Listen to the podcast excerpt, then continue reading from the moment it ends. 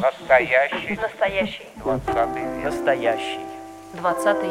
Настоящий. Настоящий. Двадцатый век. Двадцатый Век. Двадцатый век. век. Настоящий двадцатый век.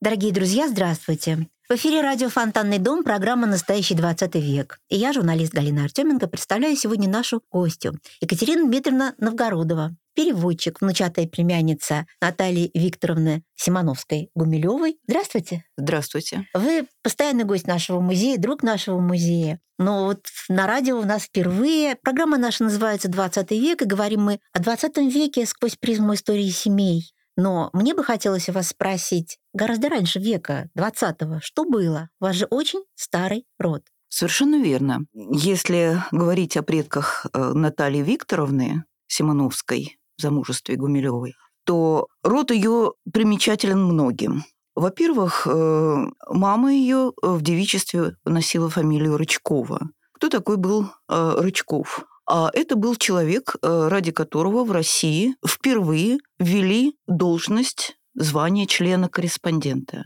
Это человек, занимающийся научной деятельностью на уровне академика, но по причине отдаленного своего проживания, проживал он в Оренбурге, не имеющий возможности присутствовать постоянно на заседаниях Академии наук. Вот. Таким образом была введена вот эта должность члена-корреспондента. Это был Рычков. А какой это был год? Конец XVIII века. Столетие, да, конец 18 столетия. Точный год э, я, к сожалению, Область сейчас его научных интересов. Область научных интересов у него была достаточно обширной. Он был исследователь и краеведческий, и много всего. Но тогда, в общем-то, многие ученые были энциклопедистами. Да, зарожденческий тип Да, такой, да. Да, да. Интересно, что его вторая жена, первая жена у него скончалась, оставив детей, он женился второй раз на Алене вот, Рычковой, и она была большая рукодельница, и именно она придумала знаменитый Оренбургский платок, который вот правильно сделанный Оренбургский платок должен проходить через обручальное кольцо.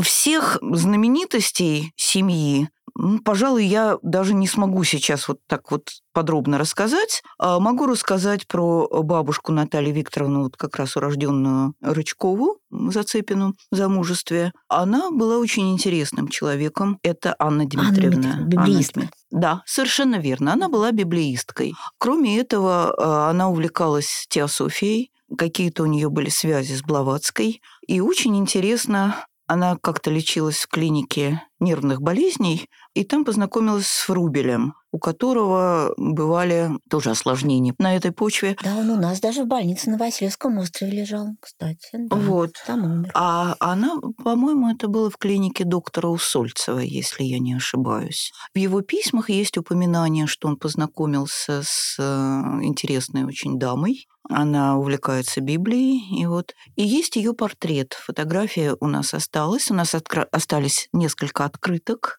По слухам, он оказался где-то в Турции и пропал, потому что сама Анна Дмитриевна скончалась от голода в 19 году в Севастополе. Вот она пыталась выехать, и вот... А выехал портрет и исчез. А, Да, у нас э, э, остались фотографии этого портрета. Врубель подписал его портрет сестры А.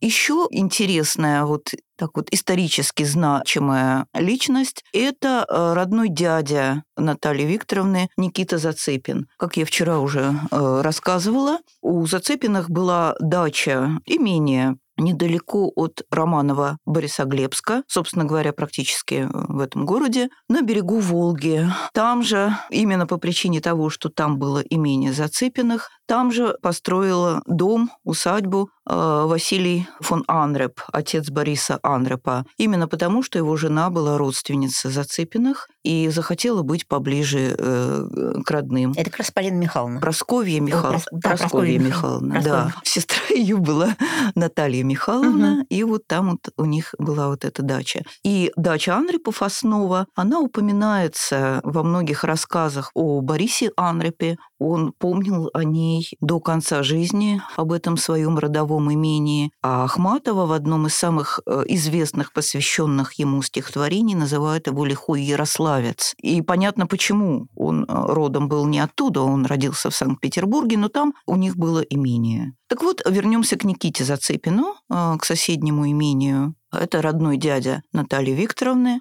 И он, в общем-то, явился причиной того, что город Романов Борисоглебск переименовали в Тутаев. Как это получилось? Он а, со своей молодой женой Елизаветой а, оказался на даче у друзей Лопатиных. Это все вот эти вот имения, усадьбы, они стояли на высоком берегу Волги, находились рядом. Они дружили домами с Лопатиным. Почему Никита оказался там с женой, непонятно, но тем не менее вот это было так. А в 18 году в Ярославской губернии вспыхнул белогвардейский мятеж, по крайней мере, то, как писала об этом советская пресса. И Находясь на этой даче, Никита с женой увидели, как от реки поднимается отряд э, ну, красноармейцев, но лучше сказать, наверное, всякого сброда, которые считали, что у них есть вот это белогвардейское восстание, замечательный повод пограбить усадьбы что якобы они ищут Восставших, бел... да. Да, белогвардейцев угу. и так далее. Никита с женой молодой понимают, что их ожидает, если эти люди войдут в дом.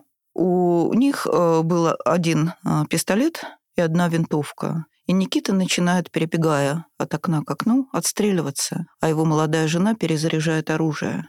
И напавшие э, решают, что там засел, Засада, засела просто, банда. Да. То есть, ну, не банда, а целая группа белогвардейцев. Потом звуки выстрелов э, взбаламутили, обеспокоили стадо коров. Стада коров тогда в деревнях были огромными. И они начали как-то ломиться через лес, создав жуткий шум. И э, красноармейцы испугались, что это идет подкрепление к белым, и смотались. Но пока Никита отстреливался, он убил Тутаева.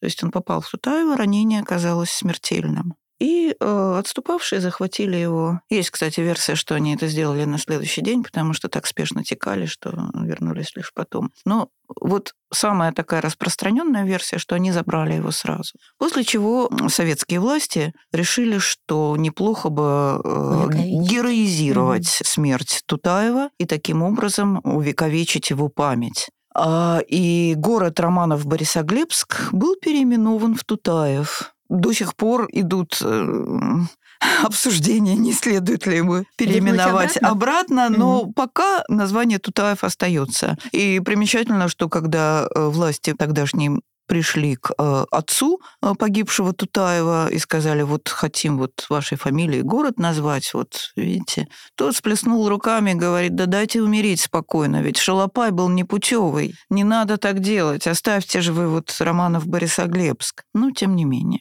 Вот. А что с Никитой стало? Никита погиб э, в гражданскую войну в 2020 а году. Жена потом переписывалась с ней, Наталья Викторовна, несколькими письмами. Она э, вышла замуж за художника по фамилии Лебедев. Э, и вот мы пока так и не поняли, тот ли этот знаменитый художник Лебедев или все таки его однофамилец, он просто потому что Лебедев. Ты имеете в виду наш Лебедев? Совершенно верно. Да нет, нет, Совершенно... у него были две жены. Вот мы вчера как раз с Наташей вечером это обсуждали. Но в э, переписке Натальи Викторовны написано, что она вышла замуж за художника Лебедева. Но я предполагаю, что Лебедевых немало. Конечно. И наверняка многие из них... Кстати, совсем недалеко здесь э, рядом э, архитектора Лишневского дом, где жил Лебедев. Да, и Тот известно, что наш. он частенько здесь бывал. Вот. А Никита, он в 20 году погиб. А вот скажите, когда же все-таки вы узнали эту историю про родство с Анрипом, так я понимаю, что ни Наталья Викторовна, ни э, Лев Николаевич об этом не знали. Совершенно верно. Как это все произошло? Произошло это удивительным образом. Когда моя мама вышла на пенсию, она до этого она была э, директором минералогического музея имени Ферсмана. Ее звали Маргарита. Ее и зовут Маргарита. Да, Маргарита Ивановна Новгородова. И э, была очень занятым человеком. Когда у нее образовалось больше свободного времени, она принялась разбирать семейные архивы. И когда читала письма и дневники своей бабушки, мамы Натальи Веры Гавриловны Зацепиной, она встретила несколько поначалу непонятных для нее упоминаний. Первое упоминание было о тете Паше, у которой были нелады со здоровьем, и вся родня э, беспокоилась и, соответственно, обсуждала это в переписке. А второе упоминание было о Боре, который всех неприятно удивлял своим поведением. И, как э, писала Вера Гавриловна, что я всегда говорила, что он очень и очень не глуп. И главное для него – это найти свое дело. Что это был за Боря, мама тоже не поняла. Но вдруг э, в одном из писем встретилась, что приезжал дядя Вася Анреп. И тут все пазлы сложились. Оказалось, что тетя Паша – это его жена Прасковья Михайловна, а Боря – это их сын Борис Анреп. И это действительно так. Там же был еще брат Глеб. Да, там был Борис и Глеб. У Прасковьи Михайловны было четверо детей. От первого брака. А от Шуберского Мгм. двое. И там был Ираст Петрович. Это первое. Да, да, Да. Дело в том, что когда Шуберский скончался, он попросил э, своего э, близкого друга фон Анрепа позаботиться о его жене, которая оставалась с двумя сыновьями. Растом и еще одним забыла, как зовут. Владимир. Владимир, да. Да. И фон Анреп понял это более, исполнил более чем буквально. Он женился на ней. Какой благородный человек. И э, появилось на свет еще двое детей. Борис и Глеб. Вот так. А Наталья Викторовна не знала об этом, потому что обсуждались в основном те родственники, которые оставались в России. С Анрепами связь была утеряна после того, как Борис уехал, и, в общем, он- это не было очень тесной связью. Глеб уехал. Да, да, да. И- а потом и Василий фон Анреп уехал. Очень тесной связью у этого поколения это не было. Это более старшее поколение, они общались э, достаточно тесно. Это, во-первых, Лев Николаевич не особенно поддерживал обсуждение увлечений своей матери. Вот, то есть он только про Николая Степановича хотел слушать и говорить. То есть они э, 25 лет, четверть века они прожили вместе, не зная об этом. Ну, такая вот игра судьбы, да? Вот такая Да. странная и в то же время закономерная. Да, да. 40 стихотворений, кажется, Ахматова посвятила. 30 с Ну, чем-то. где-то, да, да, да, 30 с чем-то. И что самое интересное, что последняя встреча Ахматовой и Анрепа была в 65 году. А эти люди всю жизнь очень много значили друг для друга, но земного счастья они друг другу дать не смогли. И в 65 же году знакомятся Лев Николаевич и Наталья Викторовна. В мастерской у друга Натальи Викторовны Юрия Казмичева был такой художник. А, Это очень интересно. Э, Лев Николаевич приходил туда не совсем ради него. Он познакомился через его брата Михаил Казмичев. У него был филолог и писал очень неплохие стихи. Я сейчас на память все стихотворение не, не скажу, но у него есть хорошие. И сестра была тоже вот... Сестра тоже была филологом. Как вспоминал Евгений Шварц, об этой семье, что, что сестра, что Михаил Казмичев. Изначально Лев приходил к Михаилу, а потом позировал Юрию, и таким образом завязалось это знакомство. Вот. Что сестра, что брат Михаил были крайне непрактичными. Юрий же, художник, с которым дружила Наталья, был настоящий русский богатырь, большой, веселый и достаточно успешный. Он твердо стоял на земле, у него всегда были художественные заказы, и он поддерживал и брата, и сестру. Вот там и в 65 году познакомились Наталья Викторовна и Лев Николаевич. А роман у них завязался, вот отношения такие тесные завязались не сразу. В 66 году скончается Ахматова. Анреп, буквально обезумев, начинает перечитывать все ее стихи в поисках тех стихотворений, которые были посвящены ему. И в 66 же году у Натальи Викторовны и Льва Николаевича развиваются романтические отношения, и после чего они становятся мужем и женой. Она переезжает в Ленинград. Как э, сам говорил Лев Николаевич, если бы не Наталенька, я бы Я бы столько, столько не не написал. написал. Да, когда он вышел после лагеря, у него была совершенно надорвана нервная система, у него была куча болезней. И в разговорах с друзьями э, бывало, что он и говорил, тогда жить не осталось недолго что эта жизнь будет настолько долгой и плодотворной научно, никто даже не мог предположить. Наталья просто создала ему, во-первых, крепкий тыл, а во-вторых, и в бытовом плане его очень поддерживала, и, конечно, любовь. Ну и творчество, она же иллюстрировала его первую книгу. Да, первые и не одну. А Первые несколько книг э, Наталья была неплохим очень художником, графиком. Она ученица Истомина. И хороший художник, кстати. И э, с удовольствием иллюстрировала книги Льва Николаевича. Более того, она даже научилась печатать на машинке, и удалось отказаться от услуг машинистки, которые, в общем-то, были недешевы. Вот. И я видела эту машинку «Континенталь», кажется. Это огромный труд на ней печатать. Это не так вот бегать пальцами по, по современной клавиатуре, да. как Это мы привыкли. С усилием. Да я печатала, когда я жила здесь, в Петербурге, что-то нужно было напечатать на Наталье, и у меня пальцы болели.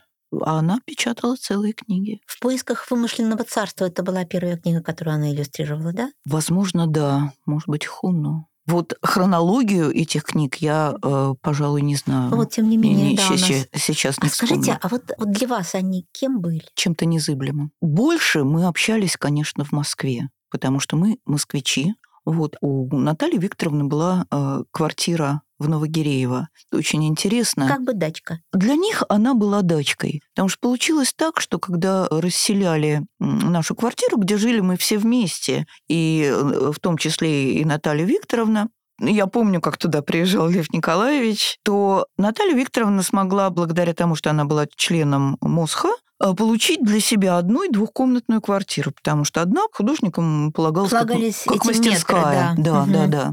И, соответственно, приезжали они обычно на все лето. Вот тогда мы больше общались. Иногда они приезжали, когда кончались занятия у студентов, и э, посредине года, зимой на две, на три недели. Вот тогда мы достаточно тесно общались. А здесь только когда мы э, приезжали. И для меня лично дом Наталья Льва, все это было что-то, что, ну, во-первых, незыблемое, что-то надежное. Когда я ребенком туда попадала, всегда ощущалась какая-то вот твердость и мудрость. Наталья прекрасно готовила. То есть там приятно было бывать, она была замечательной хозяйкой, гостеприимной. Лев Николаевич был удивительно прост в общении. То есть когда я была совсем еще подростком, ну, собственно, о чем со мной говорить? Ну, мы с ним читали Алексея Константиновича Толстого. Я начинала стихотворение, он подхватывал. Э, и, кстати, таким образом он общался не только со мной, но с любым человеком. Я помню, мы как-то втроем пошли на, не помню название фильма, в кинотеатр «Киргизия»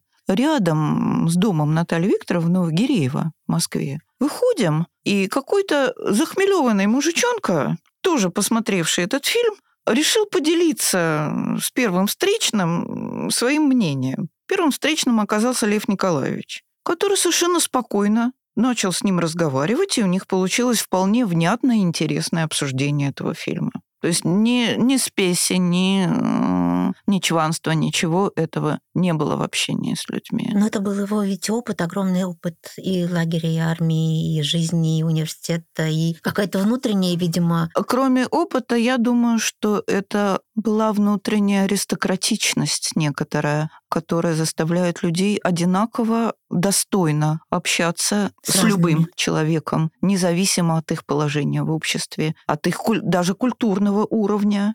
Вот, потому что бывает такой снобизм, который смотрит не на положение в обществе, а на вот какие-то такие маяки культурные. Вот, вот это Скажите, пожалуйста, а вот когда вы э, вот в юности, в подростковом возрасте общались, а вы ну, думали, что вот это Лев Николаевич, а, сын Ахматовой, э, сын Нет. Нет, то есть просто они э... для вас были родственники? Да, я не думала, потому что стихи Ахматовой э, я тогда не очень любила, я больше любила Цветаеву. Цветаеву. Так бывает а, в юности да, больше Цветаеву, Да, я Ахматовой. больше любила Цветаеву. Стихи Николая Гумилева я сначала не понимала вообще, а потом я их очень полюбила. Для меня Николай Гумилев это очень значимый поэт. А вот почему сначала не понимала вообще, а потом полюбила? Вы выросли, что-то еще узнали. Как это произошло? Обычно ну, такая романтика, озеро Чат, там еще там. Ну, вот. вот это раздражало меня безмерно. Вот это. А что тогда? В чем любовь-то проявилась? Почему? Что случилось? Я стала понимать некоторые его стихотворения.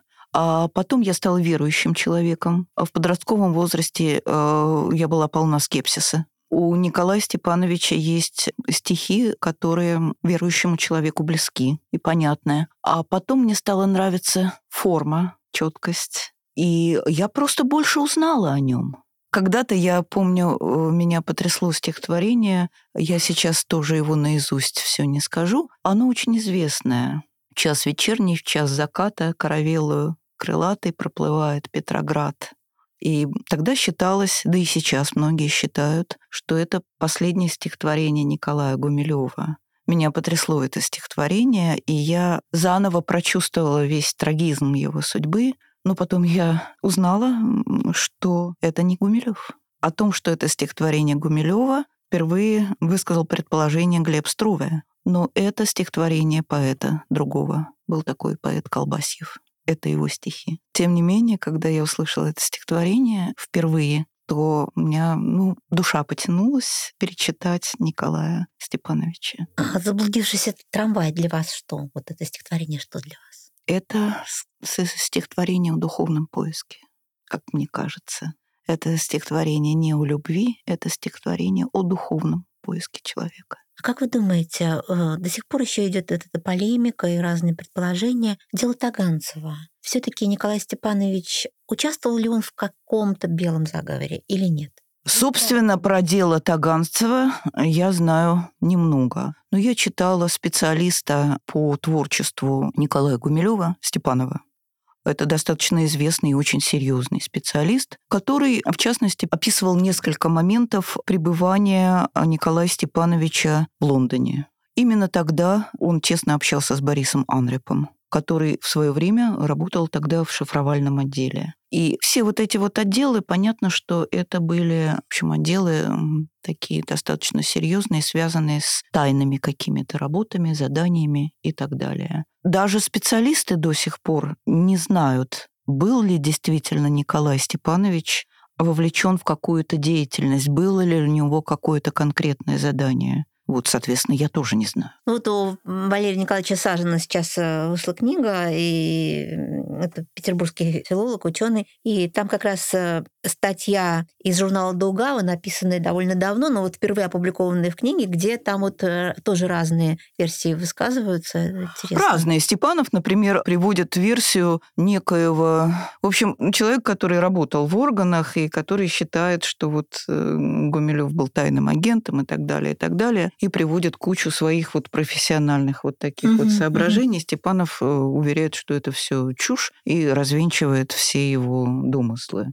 Вот повторюсь, что об этом не знают э, даже специалисты. Да, досконально да, неизвестно. Да, да, да. А вот Лев Николаевич, когда э, вы ну, вот уже выросли, стали погружаться, наверное, в его книги, вот к нему как к ученому, когда вы обратились? В детстве вы читали Алексея Константиновича вместе? Ему, как к ученому, я задавала, пожалуй, что какие-то фрагментарные такие вопросы. Потому что, честно говоря, подойти к тому уровню, на котором написаны его книги и на котором разрабатывалось его учение, мне удалось уже, вот мне лично удалось уже после его кончины. Вот. А когда его не стало, мне еще 30 не было. Да, 92 год. Да, мне не было 30 лет, и поэтому я задавала ему какие-то разовые вопросы, но не говорила о глубинном смысле его учения. И только потом э, удалось понять, что а, его знания были очень глубокими, он прекрасно знал философию, он неплохо разбирался в теологических вопросах. Вот он прекрасно знал историю. Когда они были студентами, у них была такая игра, кто-нибудь выкрикивал какой-то год, и все должны были сказать, что происходило в этом году в одной стране, в другой стране, в третьей стране. То есть вот это все давало такую масштабность взгляда и плюс с умением обобщать так и родилась его теория, и понятно, что когда мне еще не было 30 лет, я не была в состоянии ее всерьез обсуждать. И сейчас, ведь историки любят поругивать Гумилева, а, но я не знаю их лично, но более чем уверена, что они не обладают такой глубиной, а таким багажом интеллектуальным и духовным, потому что у Льва Николаевича а, ведь есть элементы духовного осмысления пассионарности. Вот мне кажется, что люди не обладают этим для того, чтобы просто понять. С удовольствием зато ищут блох. А вот тут вот не так, вот тут вот не так, а вот тут я считаю иначе ну и так далее. Ну да, да, да. Скажите, а вот э, есть ли какая-то история, связанная с вашей семьей, о том, как э, родился все-таки наш музей на Коломенской. Понятно, что Наталья Викторовна э, все сохраняла, хотела, чтобы там все было сохранено, хотя они там всего два года прожили. Но это были два счастливых, в общем, года. Наконец-то обладание Они отдельной... особенно. Ну, я имею в виду обладание отдельной квартирой Да, в да, тишине, да, без да, трамваев. да. Нет, там, конечно, там было счастье. Они были счастливы просто находиться друг с другом. Когда Льва Николаевича не стало, Наталья сказала, что мне пока уходить рано. Во-первых, я должна наладить, чтобы Леву больше издавали. А вот потому что с изданием книг э, это была многолетняя проблема. Его не печатали. То есть не то, чтобы его ругали, его как бы не было. Хотя на его лекции народ как ломился. Да. Первая э, этногенез и биосфера вышла в издательстве Винити. Репринты, какие-то вот такие вот толстые вот эти вот книги, они остались у нас до сих пор. И э, люди гонялись за ними. Это не было настоящим издательством, это было вот так, какая-то Да-да. такая типография. Знаете, кто пробил? Лукьянов. Да, вот э, это член советского правительства, который э, с большим пиететом относился к э, Льву Николаевичу, к его идеям, который сам писал стихи, оказывается. И вот таким образом его начали печатать. Но к моменту кончины Льва Николаевича, в общем Наталья Викторовна считала, что печатать нужно больше и больше, потому что чтобы люди знали, что вот дело его жизни вот, оно было не зря. И второе, она хотела обязательно сделать музей Льва Гумилева. Вот, разумеется, вот только питерская квартира для этого подходила. Несмотря на то, что пусть они там и два года жили, но там были все его вещи, там был его письменный столб. И, и как бы это помягче сказать, началось. Огромное количество было энтузиастов, которые уверяли, что только они способны, получив эту квартиру, организовать там то, что надо. Были мысли об университете Санкт-Петербургском. Как только На- Наталья начала как-то двигаться мыслями в эту сторону, тут же ей в уши начали дудеть, что мы знаем, они хотят там организовать просто гостиницу для высокопоставленных людей. Никакого музея здесь не будет. Наталья Викторовна призадумалась. Было несколько учеников, которые говорили, что надо сделать здесь вот фонд Льва Гумилева, а я буду председателем. А были другие люди, которые говорили, вот я буду директором музея квартиры. А при этом люди были замечательные, но их культурный уровень не совсем подходил для подобной должности. То есть они могли просто ославить нехорошо память Гумилева. А потом, где-то да, в конце 90-х годов, моя мама, которая всю жизнь работала в Институте геологии рудных месторождений и была там заведующей лабораторией, ее просто умолили принять должность директора Минералогического музея имени Ферсмана. Великолепный музей. Мама, кстати, его открыла, когда она стала директором. Он был много, многие годы закрыт. А там- Ведомственный такой был, да? Он не был Закрытый. ведомственным. Но он но- был закрытым. Нет, он просто... Там текла крыша. Ага. Там не было, простите, туалета. Разруха там была. Поэтому он был закрыт на время. Так-то он вообще-то был предусмотрен для экскурсий, для посетителей. Там залы с экспозицией были. Мама его открыла. Вот. И, будучи директором такого серьезного академического музея, мама принимала участие в э, заседаниях ИКОМ. Это такой вот музейный комитет, наверное, вы знаете. Да, конечно. И э, встретилась там однажды с Ниной Ивановной Поповой и решила обсудить с ней это. И таким образом, после нескольких обсуждений с Ниной Ивановной, с Натальей, музей было решено передать под эгиду вот присоединить к фонтанному дому. Тогда это было наилучшее решение э, и очень удачно, потому что до этого там были замечательные совершенно энтузиасты, которые работали там долгие годы. Но, если честно, я так и не понимаю, что им удалось за эти долгие годы сделать. Вот сейчас, когда этот музей, филиал нашего музея, да? Да. В общем, да. Вот для вас что важно сейчас в этой памяти, вот в этом музее? Вы же сюда приезжаете, и не только сюда, вы рассказываете о семье, там, о предках. Ну, что самое главное, что бы вы хотели, чтобы сохранялось? Я бы, во-первых, конечно, что сохранялось, это вот мемориальный кабинет Льва Николаевича. Это вот то, что сохранялось. А остальное я бы хотела, чтобы не сохранялось, а поменялось. Потому что существующая экспозиция, она, конечно, очень впечатляет. Вот это вот лагерное. Вот. Это хорошее было, удачное решение.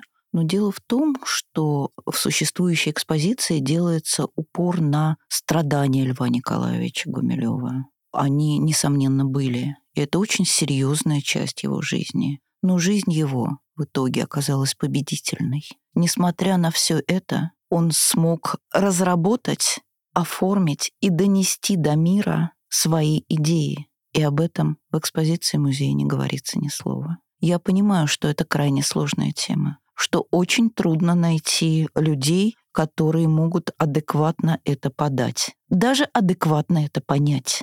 Да, это задача сложная, конечно. Это очень сложная Тем задача. более экспозиционно. Экспозиционно. Но мне бы хотелось, чтобы это было. А вот вы ездите по стране, вы в Бежецке были? Нет. Нет, нет. а К вот стыду в- в своему. Твери, На только Коломен- здесь, на да. Коломенской. Только на Коломенской. В Бежецке мы очень хотим побывать. Есть такой вот замечательный человек, энтузиаст, Юрий Щегольков. А, он у нас был в студии, сидел вот на этом месте. Мы с ним очень теперь дружим. Так нам из издательств приходят книги, и долгие годы я общалась э, со Светланой Николаевной, э, такой из Бежецка энтузиаст, который вот занимается и музеем в Граднице, и вот тоже памятью семьи Гумилевых.